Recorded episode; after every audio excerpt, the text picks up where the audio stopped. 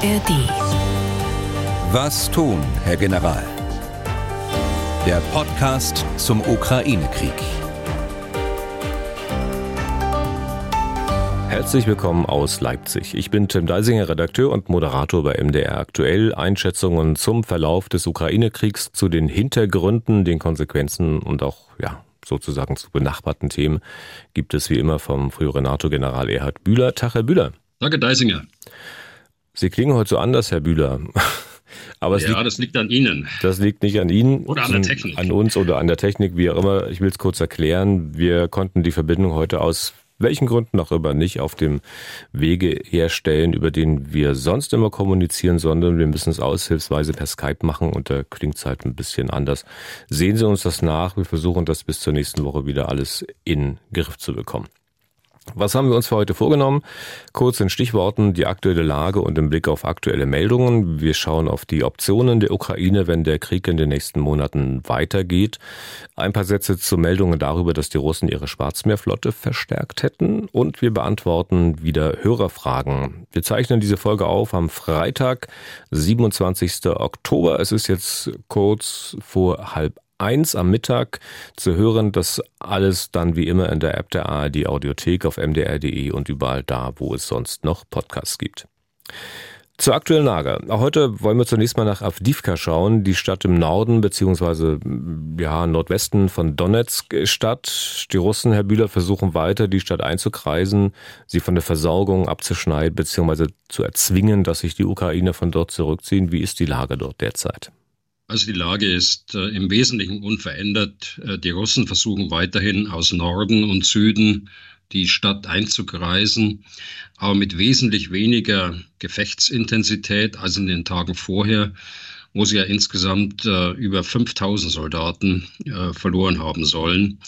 Äh, die geringe Intensität war angesichts äh, der bisherigen Verluste zu erwarten. Äh, sie werfen aber offenbar alles, was irgendwie verfügbar gemacht werden kann, äh, in diese Schlacht. So hat man den Eindruck.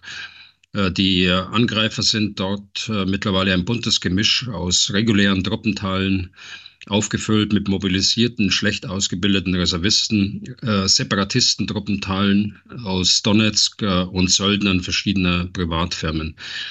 Die äh, geringe Intensität auf dem Boden wird äh, nach meinem Eindruck durch den Einsatz von Kampfflugzeugen ein Stück weit kompensiert. Das heißt, Kampfflugzeuge, die mit Gleitbomben ausgerüstet sind und äh, die ihre Bomben äh, deutlich vor der Front abwerfen, damit sie nicht abgeschossen werden können. Auf jeden Fall wird es für die Ukrainer immer schwieriger, ihre Truppen dort äh, und eventuell auch noch lebende, dort lebende Zivilisten zu versorgen, weil der Korridor hier immer schmaler wird, oder?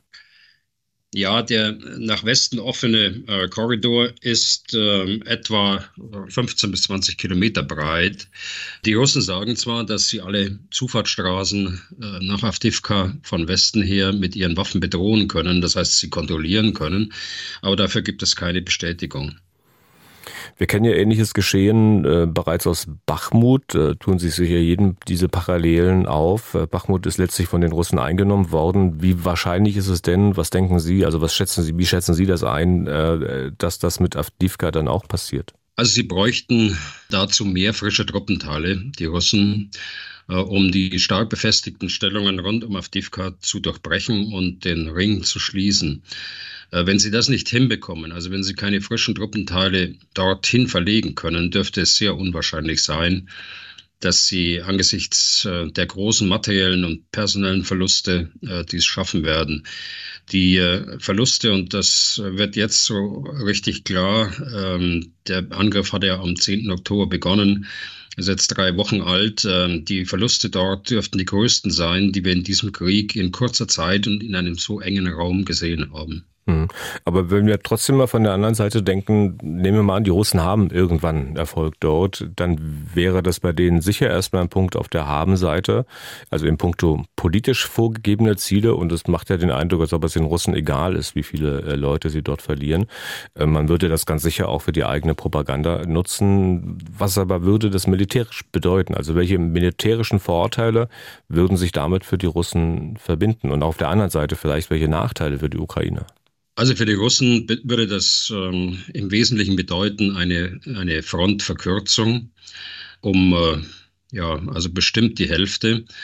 Das würde bedeuten, dass die eingeschlossenen ukrainischen Kräfte außer Gefecht äh, gesetzt sind, äh, wenn sie nicht noch rechtzeitig äh, vor Schließen des Kreises den Kessel verlassen können.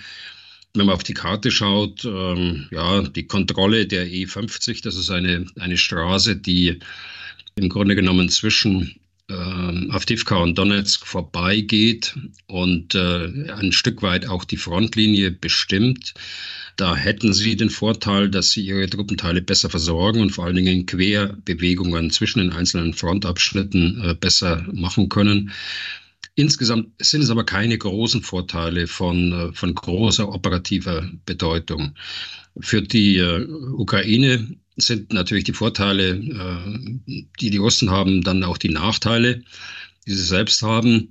Ähm, insgesamt ist es schon ein Nachteil, dass das Bollwerk Avdivka unmittelbar eben neben der Großstadt Donetsk, das schon seit neun Jahren, äh, seit 2014 äh, gehalten hat, dass sie das aufgeben müssen.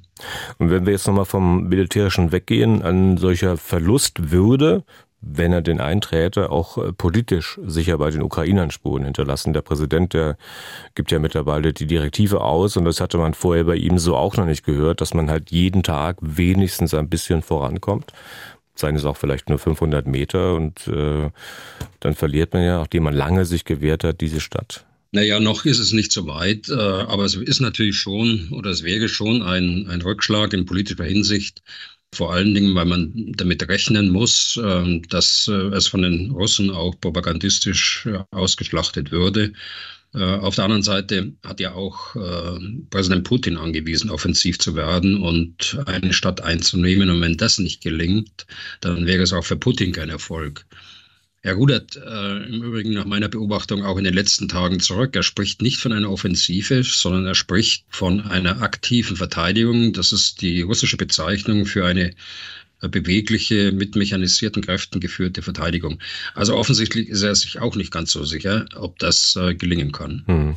Ich will an dieser Stelle mal eine Hörerfrage einfügen, und zwar die von Johannes Schuler aus Brüssel. Ihn interessiert die wie er schreibt, Abnutzungs- bzw. Offensivstrategie der Ukraine. Ich lese mal kurz vor. Der Ukraine scheint es ja aus nachvollziehbaren Gründen wesentlich leichter zu fallen, die Russen im Abwehrkampf zu dezimieren als etwa durch stark vermintes Gebiet und befestigte Verteidigungsstellungen zu dringen. Daher hatte ich mich gefragt, ob es nicht eine sinnvolle Strategie im Zuge eines Abnutzungskampfes wäre, die Russen in einem bestimmten Sektor vordringen zu lassen, da in einer solchen Offensivtasche die Russen deutlich besser abgenutzt werden könnten. Derzeit scheint ja ein solcher Fall in eben Avdivka vorzuliegen, in dem die Russen angreifen und hohe Verluste erleiden. Wäre es militärtaktisch hier nun sinnvoll, mehr Truppenteile in das Gebiet zu verlegen, um den russischen Gegner bestmöglich und unter größerer Übermacht zu dezimieren? Oder Spielt es etwa eine größere Rolle, die Initiative zu behalten und mit verfügbaren Truppenteilen an anderen Orten, wie etwa beim östlichen Dnipro-Ufer, in die Offensive gehen zu können? Zitat Ende. Die Frage, wie gesagt, von Johannes Schuler aus Brüssel. Ja, das ist eine gute Frage. Also Herr Schuler zeigt da die, die ständige Herausforderung auf, die richtigen Truppen zur richtigen Zeit und dann auch noch am richtigen Ort zu haben um die Kampfkraft des Gegners zu schwächen oder im besten Fall den, den Durchbruch zu erzielen. Das Ziel der Ukraine wird der Durchbruch der Verteidigungslinien bleiben müssen, denn mit Abnutzung alleine erreicht man das operative Ziel nicht, die Landbrücke zu zerschneiden und damit äh, die russische Armee in zwei Teile zu teilen. Wenn das nicht ohne große eigenen Verluste sofort gelingt, dann muss man eben notgedrungen äh, langsamer vorgehen und äh, die Kampfkraft so weit abzunutzen, dass der Durchbruch irgendwann mal äh, gelingen kann.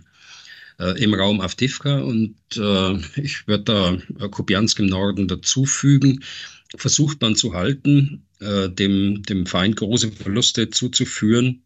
Dazu braucht man natürlich mehr Kräfte, als äh, wenn die Russen dort nicht angreifen würden. Dafür oder deswegen hat man äh, weniger Truppen auf den beiden Angriffsachsen im Süden zur Verfügung und das Ganze geht nochmal langsamer. Ich will auch noch mal einen anderen Gedankengang anschließen, Herr Büder. Wir merken es ja auch immer wieder an Hörermails, dass es sicher vielen sehr suspekt und fremd ist, sich zu fragen, also wie kann ich jemandem größtmögliche Verluste zufügen, weil ja damit immer auch ganz persönliches Leid verbunden ist. Zum einen sterben Menschen oder werden verletzt, zum anderen leiden die Angehörigen, die Familien der vielleicht Gefallenen, egal auf welcher Seite. Ich weiß natürlich, dass man beispielsweise als General, als Befehlshaber deswegen immer ein bisschen abstrahieren muss, um überhaupt militärische Optionen erwägen zu können, also auf operativer Ebene zum Beispiel, und entsprechende Befehle zu erteilen. Aber wie sortiert man sich da an so einer solchen Situation, um das Menschliche am Ende nicht ganz hinten runterfallen zu lassen? Also da stellen Sie mir natürlich jetzt eine Frage, die äh, kein General westlicher Streitkräfte aus eigenem Erleben beantworten kann. Denn eine solche Situation wie äh, die äh, des Ukraine-Krieges, also ein Krieg zwischen zwei Staaten, hatten wir in Europa seit dem Zweiten Weltkrieg nicht mehr. Und wir haben auch angenommen, dass es dazu nicht mehr kommt. Aber es kam eben anders. Aber insgesamt muss man sich natürlich in eine solche Lage hineindenken. Das Menschliche kann man nicht hinten runterfallen lassen, wie Sie es äh, formuliert haben. Es geht in einem solchen Krieg um Leben und um Tod. Äh, und das sind grausamste Bilder, äh, die man da sieht, gerade im Zeitalter der sozialen Medien. Ich glaube, da, da hilft es, auf der richtigen Seite zu stehen, auf der Seite des Verteidigers der sich gegen einen brutalen Angriffskrieg wehren muss, um äh, Schaden äh, von seinem Land, äh, seinem Volk und äh, den eigenen Soldaten so gut es geht abzuwenden. Nun gibt es aber auch sicher Leute, die derlei Bedenken, also wie sie uns erreichen und wie ich sie gerade wiedergeben habe, nicht teilen mögen, äh, können wir auch immer wieder lesen. Die würden dann vielleicht einwenden, ja Leute, aber so ist nun mal die Realität. Es geht in einem Krieg nicht, dass man sich sagt, wir bekämpfen nur Ziele, die vielleicht nicht leben. Da, Herr Bühler, besteht dann aber doch die Gefahr, dass man diesen menschlichen Aspekt mit der Zeit gänzlich verdrängt und dass man irgendwann die Quittung bekommt und gesagt kriegt, ihr seid ja auch nicht anders als die Russen. Was sie dann natürlich nicht nur aufgrund ihrer eigenen Vita, Herr Bühler, sicher weit von sich weisen würden. Ne? Also natürlich äh, bekämpfen wir nicht nur Ziele, die äh, nicht leben. Das ist ein Krieg. Aber um das zu vermeiden, was Sie da ansprechen, äh, da hilft, glaube ich, ähm, ein Wertegerüst. Was kann ich tun? Äh, was muss ich tun? Was ist äh, verhältnismäßig, um in einem solchen Abwehrkampf nicht mehr Opfer zu verursachen als äh, vor allem bei eigenen Leuten und bei der Zivilbevölkerung. Und ähm, da hilft es zweitens, sich einzeln an das humanitäre Völkerrecht zu halten, an das Kriegsvölkerrecht. Und das ist eigentlich äh, dieses Wertegerüst, äh, das Armeen demokratischer Staaten haben. Nach meiner Erfahrung, das hat die Bundeswehr ganz sicher mit ihrem Konzept der inneren Führung. Und das haben andere Nationen auch in ihren Streitkräften. Und das hilft dann schon, äh, dass der Krieg nicht völlig entmenschlicht wird. Hm. Aber das sind ja auch Folgen dieses Krieges. Äh, es ist zumindest irgendwie gewöhnungsbedürftig, äh, wenn auch andererseits wieder verständlich. Also wenn man sieht, und das kann man auch aus vielen Mails, die wir bekommen, ablesen, also wenn sich Menschen, die möglicherweise noch nie was mit Militär zu tun hatten, konkrete Gedanken machen, auch Vorschläge machen, wie man und ich sage es jetzt mal relativ vorsichtig, äh, wie man äh, noch mehr russische Soldaten außer Gefecht setzen kann. Wenn das sozusagen so um sich greift, wie geht es Ihnen da, Herr Bühler? Also ich glaube, niemand äh, wünscht sich Krieg. Die Fragen, die uns da erreichen, sind ja berechtigte Fragen. Die Leute interessiert das und es ist immer besser, äh, informiert zu sein, als keine Informationen zu haben. Es äh, gibt nach meiner Erfahrung am wenigsten im Militär Leute, die sich einen Krieg wünschen, weil man sich dort viel mehr mit den Folgen der immensen Waffenwirkung in der heutigen Zeit auseinandergesetzt hat. Und das mag ein Beispiel sein, äh, dass es äh, auch ausstrahlend sein kann, wenn man äh, mal erklärt bekommt, welche Waffenwirkung solche modernen Waffen haben, wie sie eingesetzt werden und welches Rational und welches Kalkül dahinter steht, wenn man die Waffen alle gemeinsam auf ein Ziel ausrichtet. Mhm. Dann nochmal zurück zur aktuellen Lage. Es gibt ja nicht nur Avdivka und es gibt nicht nur rund um Avdivka schwere Gefechte, auch anderswo. Das hatten Sie auch schon ein bisschen angedeutet. Äh, mutmaßlich dort aber nicht mit äh, kriegsentscheidenden Erfolgen oder Misserfolgen, ähm, wie auch schon seit Wochen nicht, oder? Ja, ähm, also letztere gibt es natürlich äh, auch nicht in Avdivka. Ähm, auch äh, dort wird ein Erfolg oder ein Misserfolg für beide Seiten äh, nicht kriegsentscheidend sein. Aber äh, es wird dort weitergekämpft an den Schauplätzen, die wir jetzt schon in den letzten Wochen immer wieder genannt haben. Das ist äh, Kupiansk. Äh, dort gibt es nach wie vor Angriffe der Russen aus Nordosten auf die Stadt aber noch deutlich von der Stadt entfernt und äh, ohne substanziellen Raumgewinn bisher. Etwas weiter im Süden der Frontlinie, also zwischen Svatove und Kremina, äh, da spricht der russische Verteidigungsminister sogar von ukrainischen Angriffen, äh, 15 glaube ich, habe ich in Erinnerung, die die äh, Russen abgewehrt hätten. Also hier ist wiederum die ukrainische Armee jedenfalls äh, befristet in der, in der Offensive gewesen. Äh, Im Süden, in der östlichen Angriffsachse Richtung Berdjansk, äh, da geht es der Ukraine darum, ganz offensichtlich das bisher Erreichte zu halten. Das ist äh, kein Schwerpunkt mehr. Mehr ist äh, im Augenblick nicht drin, weil sie ja von dort äh, Truppen Richtung Cherson abgegeben haben. An der westlichen Angriffsachse ist sie weiterhin äh, im Angriff, aber ebenfalls nur mit äh, ganz geringen Raum gewinnen. Und äh, schließlich der letzte Brennpunkt, äh, der jetzt immer deutlicher aufscheint, ähm, ist äh, der Bereich Cherson, also gegenüber von Cherson auf dem östlichen, südöstlichen Ufer des Dnipro. Hier scheint es der Ukraine mittlerweile gelungen zu sein, einen dritten äh, Brückenkopf einzurichten, zwar noch sehr klein, aber der große, äh, der etwa auf, der, auf halbem Weg äh, zum Staudamm, also zwischen Kherson und äh, dem Staudamm liegt, dort äh, wird er immer weiter ausgedehnt aber immer noch durch äh, Marineinfanterie. Äh, also man sieht noch keine, äh, keine schweren Waffen. Und äh, man wird sehen, äh, wie sich das weiterentwickelt. Äh, die Russen haben auf jeden Fall da schon darauf reagiert. Auch das hatten wir beim letzten Mal angesprochen, mit äh, Kräften, die sie aus äh, der Angriffslinie nach äh, Melitopol abgezogen haben. Bleibt dann für heute nochmal Blick auf die Luftoperation beider Seiten? Ja, bei den Russen unverändert der nächtliche Angriff mit Drohnen, unverändert mit einer verhältnismäßig geringen Zahl. Also die letzten, die letzten Nächte nach rückwärts gerechnet elf, äh, sechs Drohnen, mal 13 Drohnen. Weiterhin scheint die Absicht zu sein, die ukrainische Luftverteidigung aufzuklären, ihre Stellungen, insbesondere äh, mutmaßlich, um demnächst wieder größere Luftschläge gegen ukrainische Infrastruktur auszuführen und dann nicht nur mit Drohnen, sondern eben auch mit Marschflugkörpern und Raketen. Im Übrigen geht der der Einsatz ähm, von äh, Kurzstreckenraketen und Kampfflugzeugen gegen frontnahe Städte weiter. Auch der Kampf gegen ukrainische äh, Versorgungseinrichtungen, wie zum Beispiel Munitionsdepots im Norden der Front, unweit der russischen Grenze, die es getroffen hat. Und ähm, letztlich, ein Beispiel ist gestern 51 taktische Angriffe mit Kampfflugzeugen äh, mit den bereits angesprochenen Gleitbomben, die sie 10, 20 Kilometer vor der Front ausklinken, sodass sie durch die Flugabwehr der Truppenteile an der Front nicht erreicht werden können. Das könnten die Ukrainer nur schaffen, wenn sie selbst Kampfflugzeuge haben, die diese Bedrohung äh, mit Luft-Luftraketen ausschalten können. Und da haben sie einfach zu alte und äh, zu wenig. Und da ist zu hoffen, dass es äh, sich mit dem Zulauf der F-16 irgendwann mal im nächsten Jahr, dass sich das da bessert. Für die Ukraine geht der Kampf gegen die russische Logistik genauso weiter wie äh, für die Russen, insbesondere mit weitreichender Artillerie, die dafür eingesetzt wird. Zusätzlich hat es erneut einen Angriff auf Sevastopol gegeben.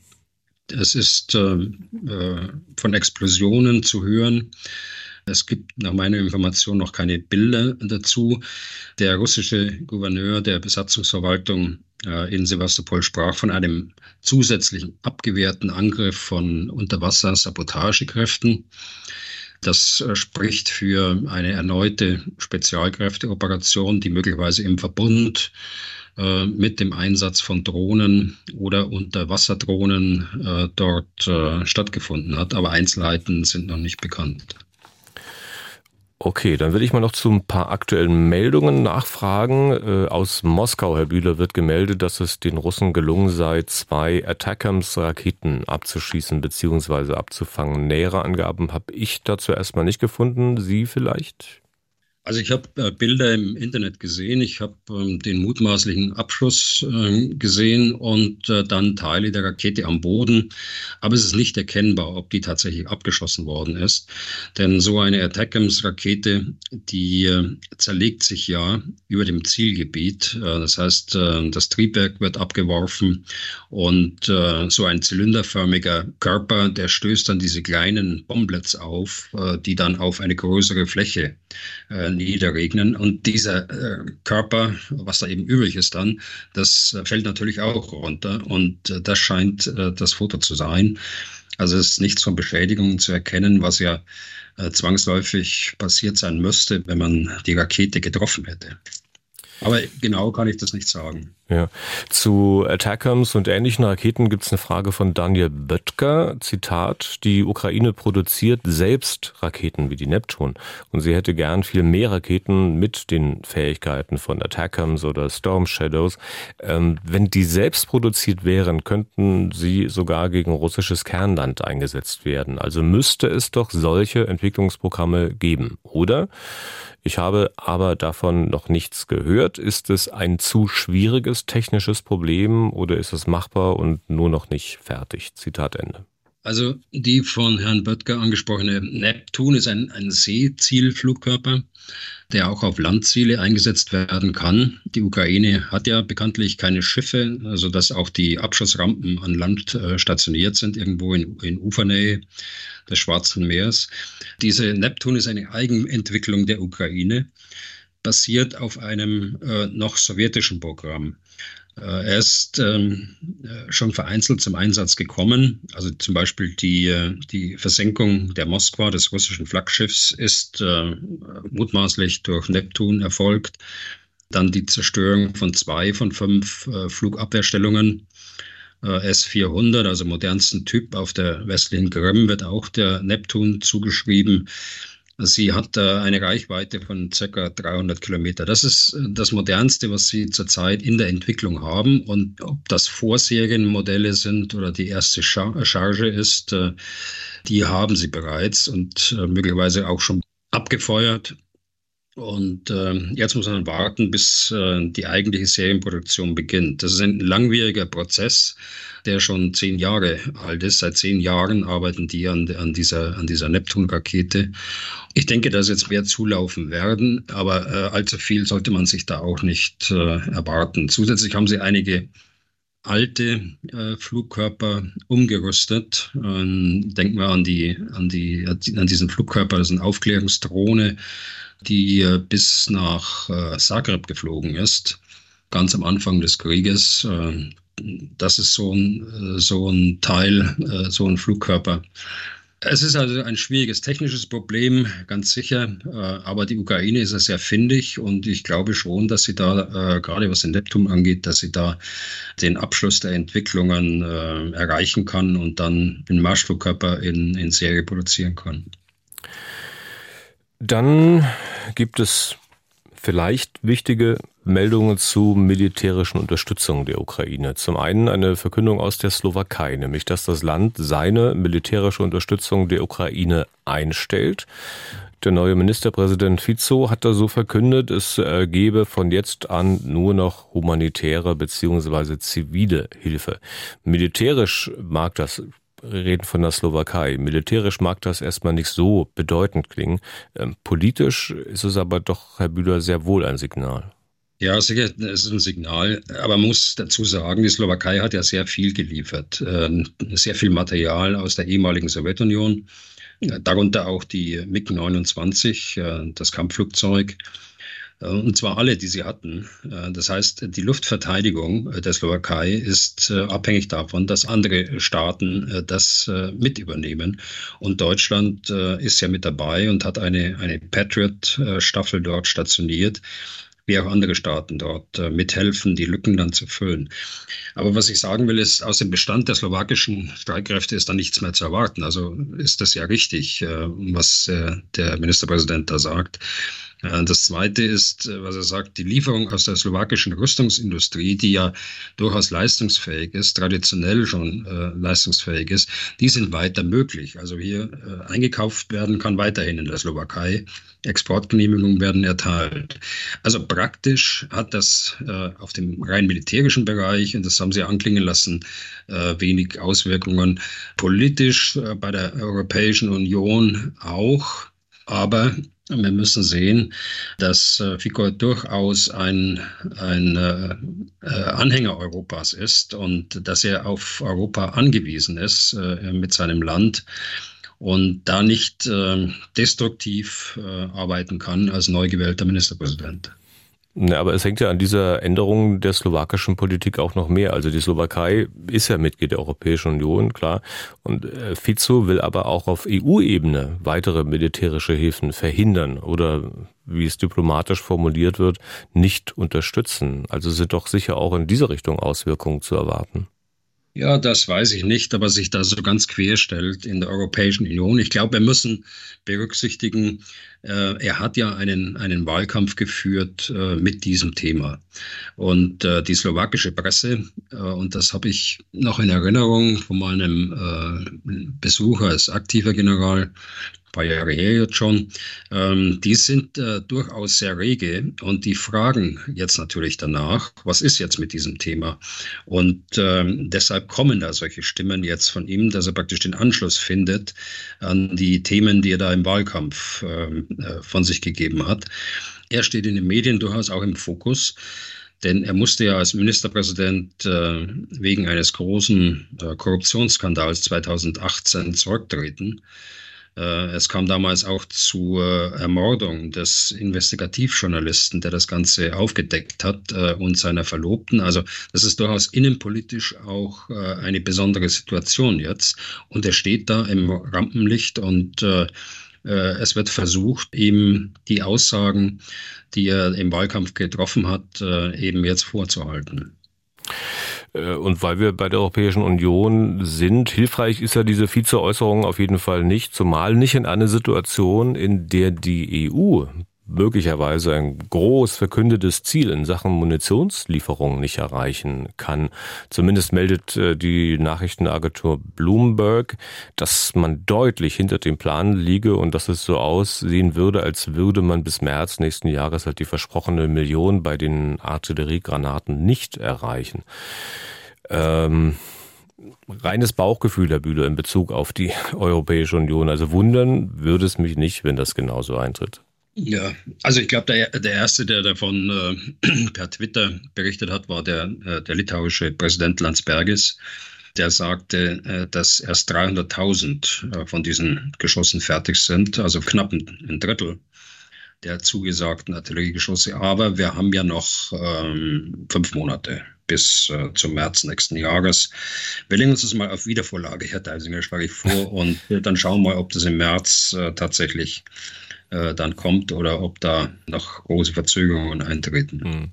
Da passt vielleicht auch die Hörerfrage von Joscha Pülz ganz gut hinein. Äh, Zitat, in welchem Maße ist denn eine Steigerung der Rüstungsproduktion im Westen, insbesondere in Deutschland, sichtbar? Und wie kann man das im Verhältnis zu den russischen Anstrengungen, die bekannt sind, einordnen? Welche Perspektive kann daraus abgeleitet werden? Zitat Ende.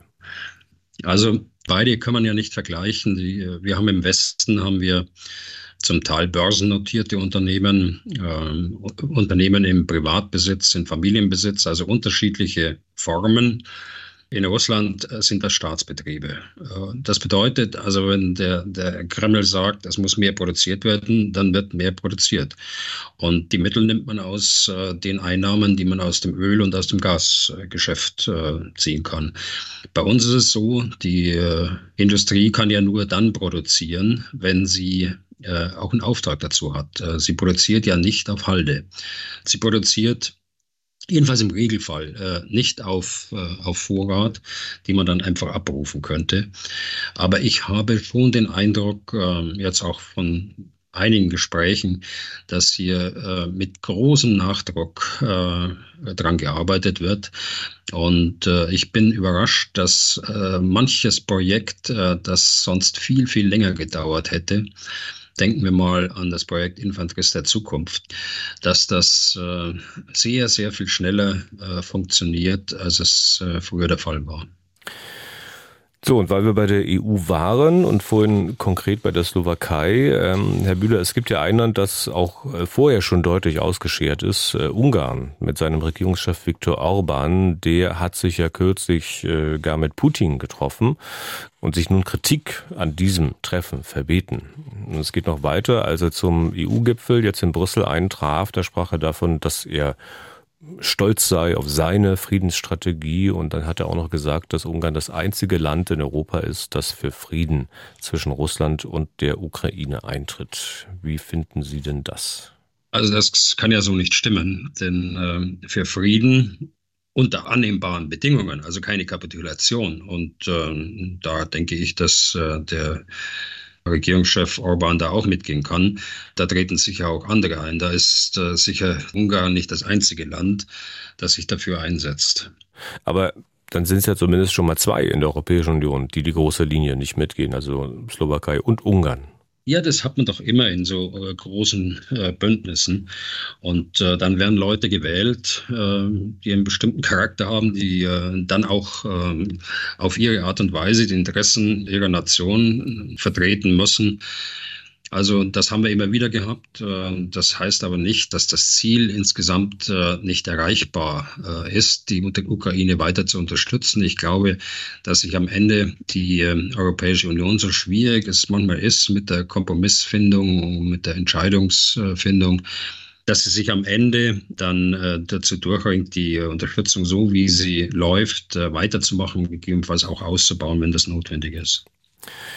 Äh, zu Ungarn und Orban erreichen uns auch immer wieder Hörerfragen. Äh, Herr Bühler, ich will mal zwei rausgreifen. Als erste die von Daniel Behringer, der uns offenbar aus den USA geschrieben hat. Ich zitiere. Zum einen hören wir von Armin Pappberger, dem Vorstandsvorsitzenden der Rheinmetall AG, dass er eine hochmoderne Panzerfabrik in Ungarn eröffnen möchte. Zum anderen sehen wir Viktor Orban neben Wladimir Putin in China. Obendrein gibt es immer wieder Berichte darüber, wie West westeuropäische Firmen als Eigner ihrer Niederlassungen in Ungarn mit unlauteren Mitteln herausgedrängt werden. Dies sind nur einige Fetzen der Beschreibung eines möglichen größeren und grundsätzlicheren Konflikts, den ich meine hier zu erkennen. Wie kann das alles zusammenpassen? Oder konkreter, Wieso lassen wir es kritiklos zu, dass modernste und vermutlich vertrauliche Waffentechnik bzw. Waffenproduktionstechnik in ein unzuverlässiges bzw. russlandnahes Partnerland exportiert werden? Ich hätte schon bei der Frage einer Lieferung neuester Panzermodelle an Ungarn Bedenken, aber dieser Schritt geht ja noch viel weiter. Zitat Ende. Ja, ich weiß nun auch nicht, was ihn veranlasst hat, da äh, nach Peking zu reisen, als einziger Regierungschef äh, der NATO äh, und äh, als einziger der Europäischen Union. Aber ich glaube nicht, äh, dass man sagen kann, dass Ungarn ein unzuverlässiger oder russlandnaher Partner ist, äh, wenn er auch manchmal andere Auffassungen vertritt als, als andere Regierungschefs der Europäischen Union. Also ich habe gerade in der Zusammenarbeit äh, auf der militärpolitischen Ebene und militärischen Ebene die Zusammenarbeit mit den Ungarn immer sehr geschätzt. Sie waren sehr zuverlässig. Sie haben auch schon unter der, der Führung des Regierungschefs Orban ein Modernisierungsprogramm für ihre Armee, insbesondere die Landstreitkräfte, eingebracht und äh, ziehen das mit aller Konsequenz äh, durch. Sie sind ein NATO-Staat und es äh, ergibt sich kein Hindernisgrund, äh, dass man ihnen Waffen vorenthalten kann, die äh, in anderen westlichen Staaten und in anderen NATO-Staaten dann auch benutzt werden. Äh, außerdem kommt ein, ja, ein Gedanke vielleicht noch dazu. Außerdem ist die NATO immer eine Klammer äh, für alle Nationen. Und äh, äh die NATO hat so viele Jahrzehnte die, die Staaten Europas zusammengehalten und die Klammer äh, nach Nordamerika gebildet zu USA und Kanada. Und das wird sich auch nicht ändern, auch wenn das der eine oder andere gewählt wird, übrigens mit, mit hoher Zustimmung der Bevölkerung, absolute Mehrheit. Das ist eben so und damit äh, müssen sich unsere Politiker und wir alle äh, müssen sich damit äh, auseinandersetzen. Hm. Ähm, gibt noch eine etwas grundsätzlichere Frage von Michael Zucker. Auch hier Zitat. Äh, meine Frage ist sehr einfach. Ist es produktiv, ein Land wie Ungarn weiter mit durch die EU und die NATO durchzuschleifen? Ich sehe hier lediglich Putin, Freunde und finanzielles Handaufhalten. Leider tendiert offensichtlich auch Polen, unser anscheinend von dortiger Seite größter Hassgegner in diese Richtung. Mein Gott, der Zweite Weltkrieg ist mittlerweile seit einem Dreivierteljahrhundert vorbei. Zitat Ende. Die Frage, das muss ich dazu sagen, ist bei uns vor der Parlamentswahl in Polen eingetrudelt, bevor also die PiS dort ihre absolute Mehrheit verloren hat und nur mit einer gewissen Wahrscheinlichkeit in die Opposition muss. Ich könnte mir vorstellen, dass in dieser Veränderung in Polen jetzt mit den Wahlen auch ein gewisser Antwortansatz liegen könnte. Also wenn auch einer, der erstmal nicht mehr ist, als darauf zu hoffen, dass Wahlen in Ungarn auch mal andere Ergebnisse bringen. Wie sehen Sie das? Also nach all dem, was ich weiß, auch von Freunden in Polen, die also auch dem neuen äh, mutmaßlichen Ministerpräsidenten, so muss man ja sagen, äh, Tusk nahestehen. Da wird sich einiges am Stil ändern, aber natürlich wird auch ein Ministerpräsident Tusk äh, äh, polnische Interessen vertreten in der Europäischen äh, Union und auch gegenüber den Nachbarn, aber wird wesentlich äh, kooperativer sein und äh, ich hoffe mir, mir, dass das deutsch-polnische Verhältnis insgesamt eine Verbesserung äh, erfährt, was auch viele, viele äh, Polen hoffen. Das höre ich eben auch von meinen Freunden in, äh, in Polen. Und äh, insgesamt ja, das ist eben so. Die Leute werden gewählt. Äh, das sollte für uns ein, ein Anlass sein, darüber nachzudenken, wen wir wählen. Diese äh, Leute sind schwierig, ähm, aber man muss eben die Geduld haben, dann auch mit, äh, mit solchen Problemen sich auseinanderzusetzen und letztlich auch zu einem Kompromiss kommen. Denn es ist absolut im Interesse dieser Staaten, also Sie haben Ungarn genannt, äh, beispielsweise in der NATO und in der Europäischen Union zu bleiben. Es ist aber auf der anderen Seite, Stichwort jetzt durchschleifen, auch in einem ganz erheblichen Maße äh, von Interesse äh, für die Bundesrepublik Deutschland und für die Europäische Union, dass beide integriert äh, bleiben. Jetzt spreche ich die Slowakei, die Sie jetzt gerade nicht in der Frage genannt haben, aber die wir in der Diskussion gerade hatten, mit an. Ähm, das ist elementares Interesse und da muss man über das eine oder andere hinwegsehen. Und zum Abschluss äh, dieses Abschnittes in der Podcast-Folge heute mal eine Mail eines Hörers, dessen Namen wir nicht nennen sollen. Zitat. Ich verfolge den Ukraine-Krieg quer über deutsche, italienische und englische Medien. Im Schnitt wird da von einer gescheiterten Gegenoffensive der Ukraine gesprochen. Herr Bühler, ich weiß, dass Sie es differenzierter sehen, mögen Sie recht behalten. Aber auch mir fehlt inzwischen der Glaube an eine für die Ukraine glückliche Wendung noch in diesem Jahr und überhaupt. Winter is coming die Ukraine wird wieder ohne Unterbrechung und flächendeckend bombardiert und Infrastruktur zerstört werden, währenddessen die russische Armee ihre ausgedünnten Befestigungslinien wieder auffüllt und neue weitere anlegt. Minen wie Sand am Meer. Was bringt das Frühjahr? Neues Spiel, neues Glück. Das soll jetzt nicht zynisch klingen, aber das angekündigte Dutzend F-16 wird wohl auch nicht der Gamechanger werden. Darauf hat Russland sicher schon eine Antwort parat. Angst macht mir auch die wachsende Kriegsmüdigkeit im Westen und der Albtraum Trump als Präsident in den USA wäre dann wohl nur mehr der Anfang vom Ende. Herr Bühler, teilen Sie meine düsteren Gedanken oder sehe ich zu schwarz? Zitat Ende. Ich verstehe die Sorgen und die Sorgen kann man ja auch haben. Äh, vor allen Dingen die Sorge, und das ist das, was mich am meisten umtreibt, schaffen wir es, äh, die Unterstützungsleistungen, die erforderlich ist, ähm, aufrechtzuerhalten. Denn wenn wir das nicht schaffen, dann äh, brauchen wir über die anderen Dinge, über die Sie gerade gesprochen haben, gar nicht zu reden. Ich sehe das mit der gescheiterten Gegenoffensive der Ukraine, sagen Sie vollkommen richtig, sehe ich ein bisschen anders als, als andere Kommentatoren. Da möchte ich gerne ja, Recht behalten, ja, das stimmt. Aber ich glaube, ich kann das an Fakten auch benennen, warum das so ist. Ich sage Ihnen auch, der, der Winter, der kommt, das, das stimmt. Das ist richtig so. Aber äh, wenn es nach manchen äh, Verlautbarungen gegangen wäre, dann würden wir schon jetzt in einer, in einer Schlammzone stecken und alle Operationen würden zum Stillstand kommen. Das wird nicht der Fall sein. Das wird den Winter über, und da haben wir uns neulich intensiv äh, drüber unterhalten, das wird den ganzen äh, Winter über anhalten, vielleicht mit unterschiedlicher Schwerpunktsetzung, lokal auch unterschiedlich, je nachdem, wie die Niederschläge dort äh, fallen. Aber insgesamt äh, wird die Operation weitergehen. Da glaube ich nicht, dass es da große Unterbrechungen gibt. Okay. Dann ähm, schauen wir mal auf Perspektiven in diesem Krieg, äh, wenn er denn vorerst weitergeht wie bislang. Ähm, vor kurzem hatten wir auch über die Offensive gesprochen der Ukraine, über mögliche Ziele und auch darüber, wann man vielleicht sagen könnte, dass die Offensive der Ukraine erfolgreich oder vielleicht gescheitert ist. Was wir schon mehrmals geschoben haben, Herr Bühle, das waren ja die Optionen, die die Ukraine nun in der nächsten Zeit hat. Ich will mich mal auf zwei Szenarien beschränken, über die auch immer wieder geredet wurde. Nummer eins, man erreicht wirklich einen Durchbruch am südlichen Frontabschnitt, kann danach immer weiter nach Süden vorrücken, also bildlich gesprochen, das Land wie so ein Reißverschluss aufziehen. Ähm, die Möglichkeit, dass das gelingt, die sehen Sie immer noch? Ich denke schon. Ähm, das äh, werden die Ukrainer äh, genau beurteilt haben. Äh, natürlich hat es länger gedauert, als sie erwartet haben. Aber wir müssen natürlich auch, ist wieder Stichwort Unterstützung der Ukraine, tatsächlich jetzt feststellen, dass wir von einer verpassten Chance sprechen müssen. Ich glaube, wir haben im Sommer letzten Jahres darüber gesprochen. Es wird ein langer Kampf werden und das wird den Russen in die Hände spielen, denn die haben mehr Zeit als die Ukrainer, politisch und äh, auch militärisch. Die Beurteilungen gehen weit auseinander. Ja, das stimmt. Äh, der eine sagt, die Offensive ist gescheitert. Äh, der andere sagt, äh, die Russen haben die Schlacht operativ gewonnen. Ähm, und äh, viele liegen dazwischen und äh, da gehöre ich auch hin. Ich schließe mich weder dem einen Extrem noch dem anderen an.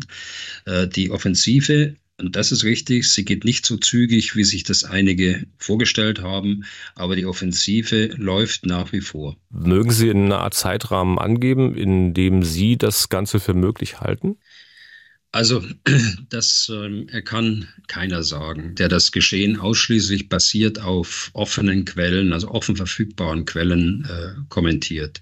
Das ist gar nicht machbar. Ähm, wer dies dennoch tut, ähm, der tut es auf, auf sehr unsicherer Faktenlage. Leider ist es immer so äh, schnelllebig unsere Zeit, dass man äh, hinterher gar nicht mehr überprüft, was ist da eigentlich gesagt worden. Ich kann mich gut erinnern, dass äh, drei oder vier Tage äh, nach Kriegsbeginn gesagt worden ist, äh, der Krieg ist in ein paar Tagen vorbei. Und das ist eben nicht eingetreten. Und äh, es ist aus meiner Sicht auch nicht eingetreten, dass Russland jetzt äh, bereits äh, den Krieg operativ verloren hat. Und es ist eben auch nicht eingetreten, dass die ukrainische Großoffensive insgesamt gescheitert ist. Und es ist auch nicht eingetreten, dass die Ukraine die Krim zurückerobert. Das gab ja auch solche Vorhersagen, dass das bis zum Herbst äh, im Sommer möglich sein sollte. Es ist auch nicht eingetreten, dass die Russen eingebrochen sind, wie es ja auch vorhergesagt wurde, nur um das noch richtig. zu ergänzen. Richtig, ähm, richtig. Ja. Und kann diese, diese Möglichkeit, also nach Süden vorzudringen und diesen, diesen Reißverschluss zu machen, kann das auch tatsächlich gelingen, wenn die Russen weiter nördlich dann doch immer mehr Druck machen und versuchen, ukrainische Truppen dort zu binden? Also die Front im Norden muss gehalten werden. Ähm, das ist äh, Voraussetzung dafür, wenn man im Süden Erfolg haben will. Da kann es natürlich auch Rückschläge geben und neue Herausforderungen, wie jetzt in Avdivka. Ähm, da darf man sich aber nicht von der, von der großen Linie abbringen lassen. Ich bin auch nicht überzeugt äh, und werde eigentlich durch äh, den Präsidenten selbst äh, dort bestätigt, also Putin meine ich jetzt, dass das von Anfang an so geplant war, dass das eine Offensive ist, äh, die äh, zur Einkreisung führen könnte.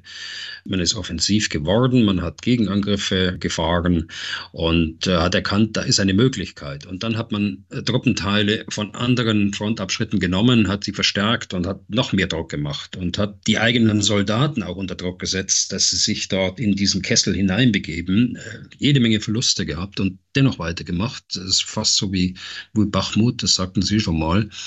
Aber von diesen Herausforderungen, die immer wieder kommen können äh, auf äh, lokaler und taktischer Ebene, da darf man sich, wie gesagt, äh, nicht von der großen Linie abbringen lassen.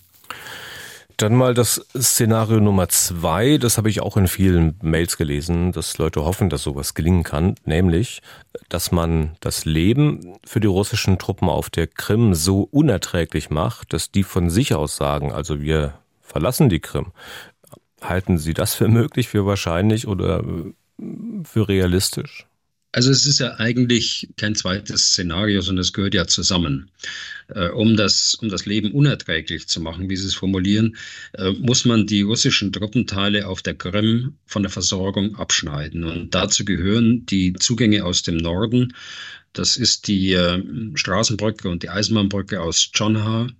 Äh, das ist die Brücke bei Kertsch äh, und das ist eben die Landbrücke, also die Verbindung über Mariupol, äh, Berdiansk, Militopol zur Krim.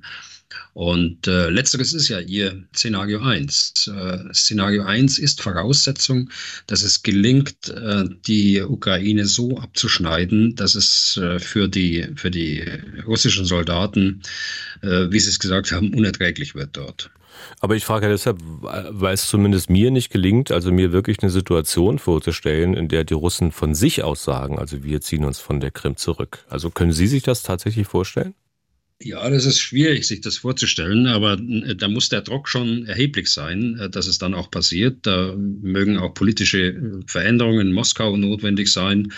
Ähm, das wird das Regime Putin wahrscheinlich nicht überleben, so einen, so einen Schritt, es sei denn, er kann es gut verkaufen, dass er in anderer Art und Weise einen Gewinn verbuchen kann. Aber wir hatten das ja schon mal. Wir hatten schon mal Cherson.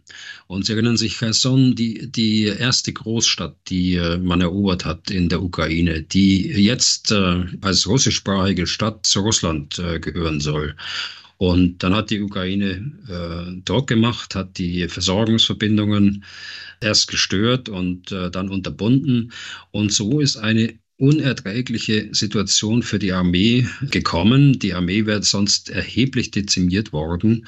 Sie hätte vielleicht ähm, sogar in ihrer Kampfkraft äh, geschwächt werden können, wenn die Ukrainer damals äh, nicht so vorsichtig vorgegangen wären, wie sie sind. Äh, äh gut wahrscheinlich, dass, äh, dass sie nicht ungestüm davor gegangen sind, sondern dass sie besonnen davor gegangen sind. Aber äh, wir hatten dieses Thema schon mal bei Cherson, vielleicht nicht in dieser Größenordnung äh, wie bei der Krim. Das muss ich einräumen. Und es ist auch immer ein großer Unterschied, ob man nun in seinen Analysen sagt, also das und jenes ist so oder das und jenes könnte so sein oder ob man sagt, das und jenes wird passieren oder ob man sagt, was kann passieren, wenn die Umstände entsprechend sind, kann aber auch das Gegenteil eintreten. Also das nur ganz nebenbei. Letzte Frage dazu, Herr Bühler, ähm, die kommt von unserer Hörerin Anke Miet, die am Ende auch ähm, beileibe nicht unwichtig ist, diese Frage, wenn man irgendwann friedlich zusammenleben will. Es geht nochmal um die Krim. Zitat, würde die ukrainische Armee auf der Krim als Befreier oder als unwillkommen wahrgenommen beziehungsweise begrüßt werden. Zitat Ende. Ja, aber vielleicht äh, noch mal ganz kurz zu Ihrem Nebenbei. Äh, also ich stimme ja zu äh, in dieser Auflistung, aber da ist ein Unterschied und äh, deshalb äh, sollten wir dabei bleiben, dass wir das, was wir an Fakten sehen, einschätzen und nicht spekulative Prognosen anstellen. Die Prognose die wir gerade äh, besprochen haben. Der Krieg werde in weniger, äh, wenigen Tagen beendet sein, hat sich als falsch erwiesen. Die mathematische Hochrechnung von äh, russischen Verlusten ist sowohl von der Methode her falsch äh, wie vom Ergebnis falsch gewesen. Und äh, das Gleiche natürlich dann die Folgerung daraus, dass äh, die russische Armee bis Herbst 2023 operativ geschlagen ist. Aber zur Frage von, von Frau Miet. Da hat es ja in den 90er Jahren auf der Krim eine Volksabstimmung gegeben äh, nach äh, Zerfall der, der Sowjetunion. Was ist die Zukunft äh, eben der, der Ukraine? Wo gehört die Krim hin? Und da hat sich die Krim-Bevölkerung für, mit überwältigender Mehrheit, äh, für den Verbleib äh, bei der Ukraine ähm, entschieden. Aber seither ist vieles passiert und deshalb ist diese Frage tatsächlich äh, wichtig und wird auch später eine Rolle spielen in Friedensverhandlungen, wann auch immer sie kommen. Es hat ja in den letzten Jahren ein regelrechter Bevölkerungsaustausch stattgefunden. Es hat Leute gegeben, die äh, deportiert worden sind äh, nach Russland, äh, in den Osten von Russland. Es hat äh, Flüchtlinge gegeben, die zum Teil äh, bei uns leben. Auch in Berlin gibt es äh, Flüchtlinge von der Krim.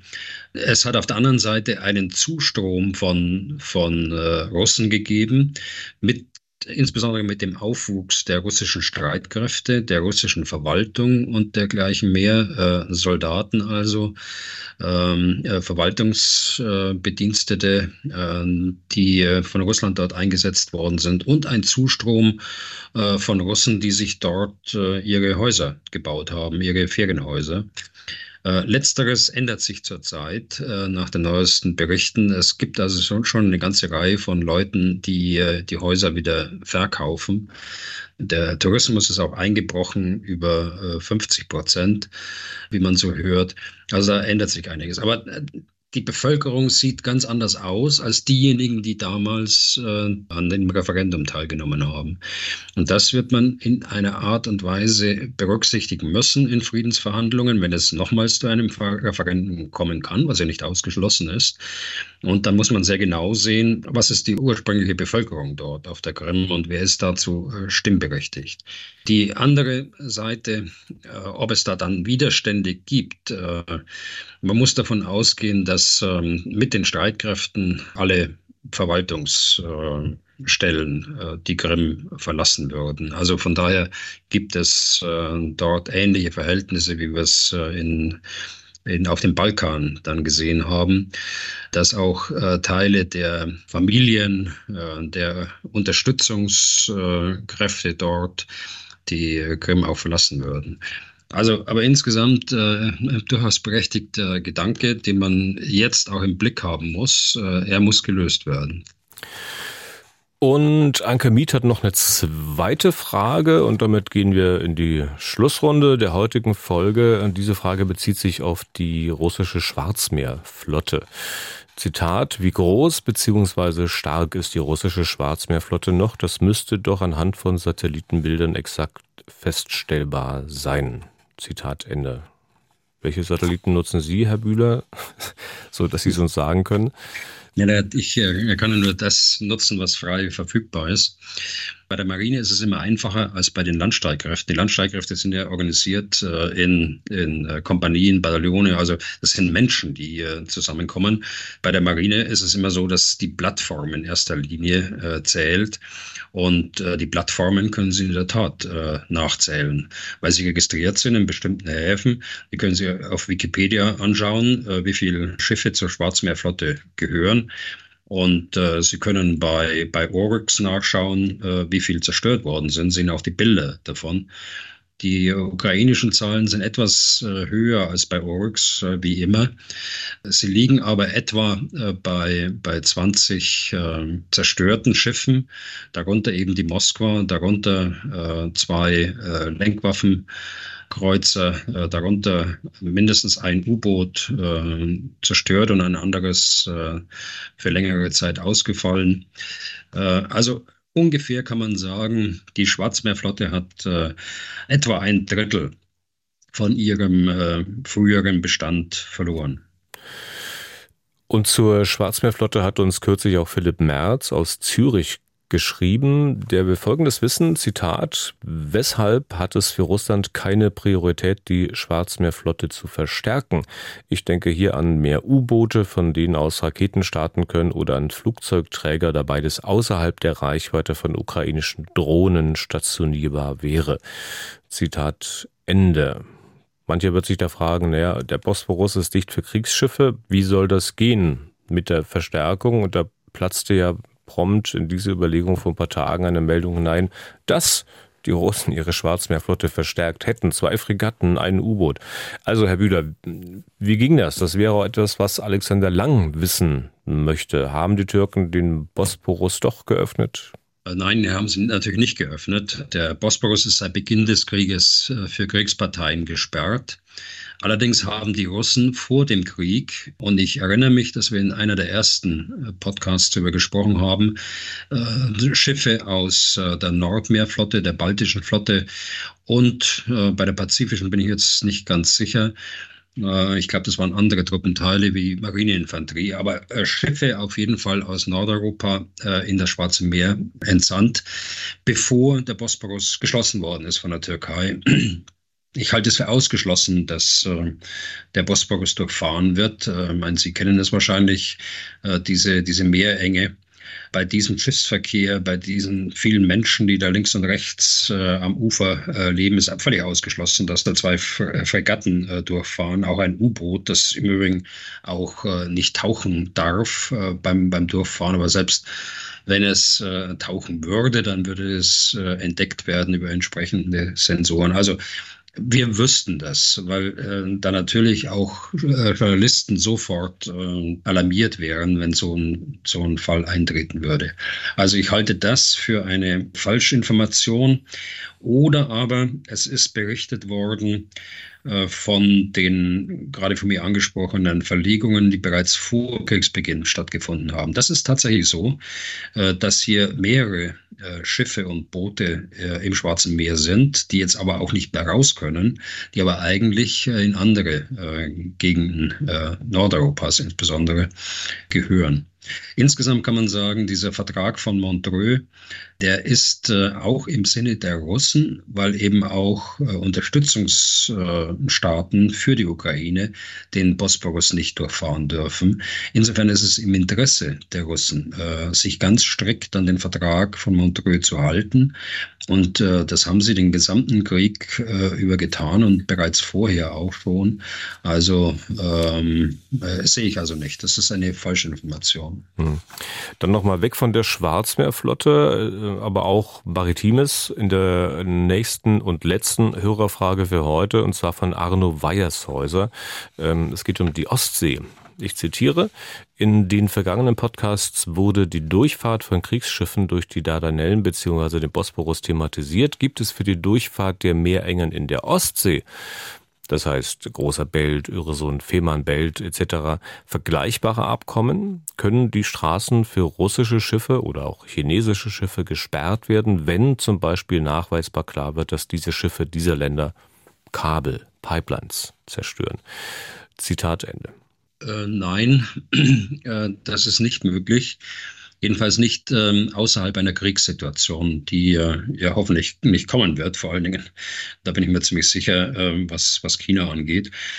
Aber das nur am Rande jetzt, das gehört nicht zur Frage. Der Vertrag von Montreux ist einzigartig eigentlich ähm, in seinen Bestimmungen äh, über die Meerenge nicht nur des Bosporus, sondern auch der Dardanellen insgesamt. Das hängt damit zusammen, dass äh, diese Meerengen über Jahrhunderte umkämpft waren und äh, man dann 1900, in den 1930er Jahren dann endlich es geschafft hat, so ein Abkommen hinzukriegen, damit diese, diese Bedrohung auch äh, der, der Meerengen und auch die Kriegführung, die, die maritime Kriegführung im Schwarzen Meer eingeschränkt wird, äh, die über Jahrhunderte dort stattgefunden hat. Insofern äh, ist, können Sie fast schon sagen, ist wie ein Rüstungskontrollabkommen, jedenfalls Teile dieses Vertrags. Für die anderen Meerengen insgesamt gilt äh, das ähm, äh, Seerechtsübereinkommen der Vereinten Nationen. Das ist äh, noch relativ jung, allerdings nimmt es viele Bestimmungen, die über, über die Jahre hinweg gewachsen sind, die Jahrhunderte gewachsen sind, insbesondere getrieben von den Seemächten wie äh, Großbritannien. Sehr interessante äh, Fragestellungen sind dort, aber kurze Antwort. Nein, es ist nicht möglich. Außerhalb der Kriegssituation, die Anrainerstaaten Deutschland und, und Dänemark müssen auch Kriegsschiffen die Durchfahrt gewähren. Also hier ist die Besonderheit, dass ein Kriegsschiff auch die Territorialgewässer äh, von Deutschland, von Dänemark durchfahren darf. Mit Anmeldung geht das natürlich, äh, das sind ja viel befahrene Schifffahrtswege, das geht ohnehin nur mit Anmeldung. Im Kriegsfall wäre das natürlich anders. Im Kriegsfall äh, könnte das gesperrt werden und so waren auch die Planungen im, im Kalten Krieg. Und dann auch die Ausrüstung sowohl der dänischen Marine wie auch der deutschen Marine. Äh, die Ausrüstung hat sich ein bisschen angepasst äh, der äh, Weltlage, die wir zwischendurch hatten. Ich glaube, da muss man einiges investieren, dass man dort dann auch wirksam die Ausgänge sperren könnte, wenn es denn erforderlich ist. Okay, damit sind wir durch für heute und für diese Woche. Auch heute vielen Dank für Ihr reges Interesse, für Ihre Anmerkungen, Hinweise, Kritiken, Fragen. Wenn Sie derlei zu unserem Podcast loswerden möchten, dann schreiben Sie an general.mdraktuell.de oder rufen Sie an unter 0800 637 3737.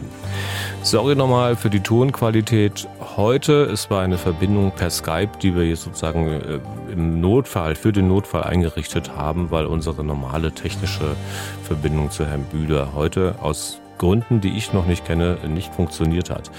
Nächste Woche wieder eine Abweichung vom normalen Dienstag-Freitag-Rhythmus dieses Podcasts. Die nächste Ausgabe aus Termingründen dann am Mittwoch. Ihnen, Herr Bühler, ein feines Wochenende. Bis zum Mittwoch und vielen Dank für heute. Ja, gern geschehen. Dann bis Mittwoch. Was tun, Herr General? Der Podcast zum Ukraine-Krieg.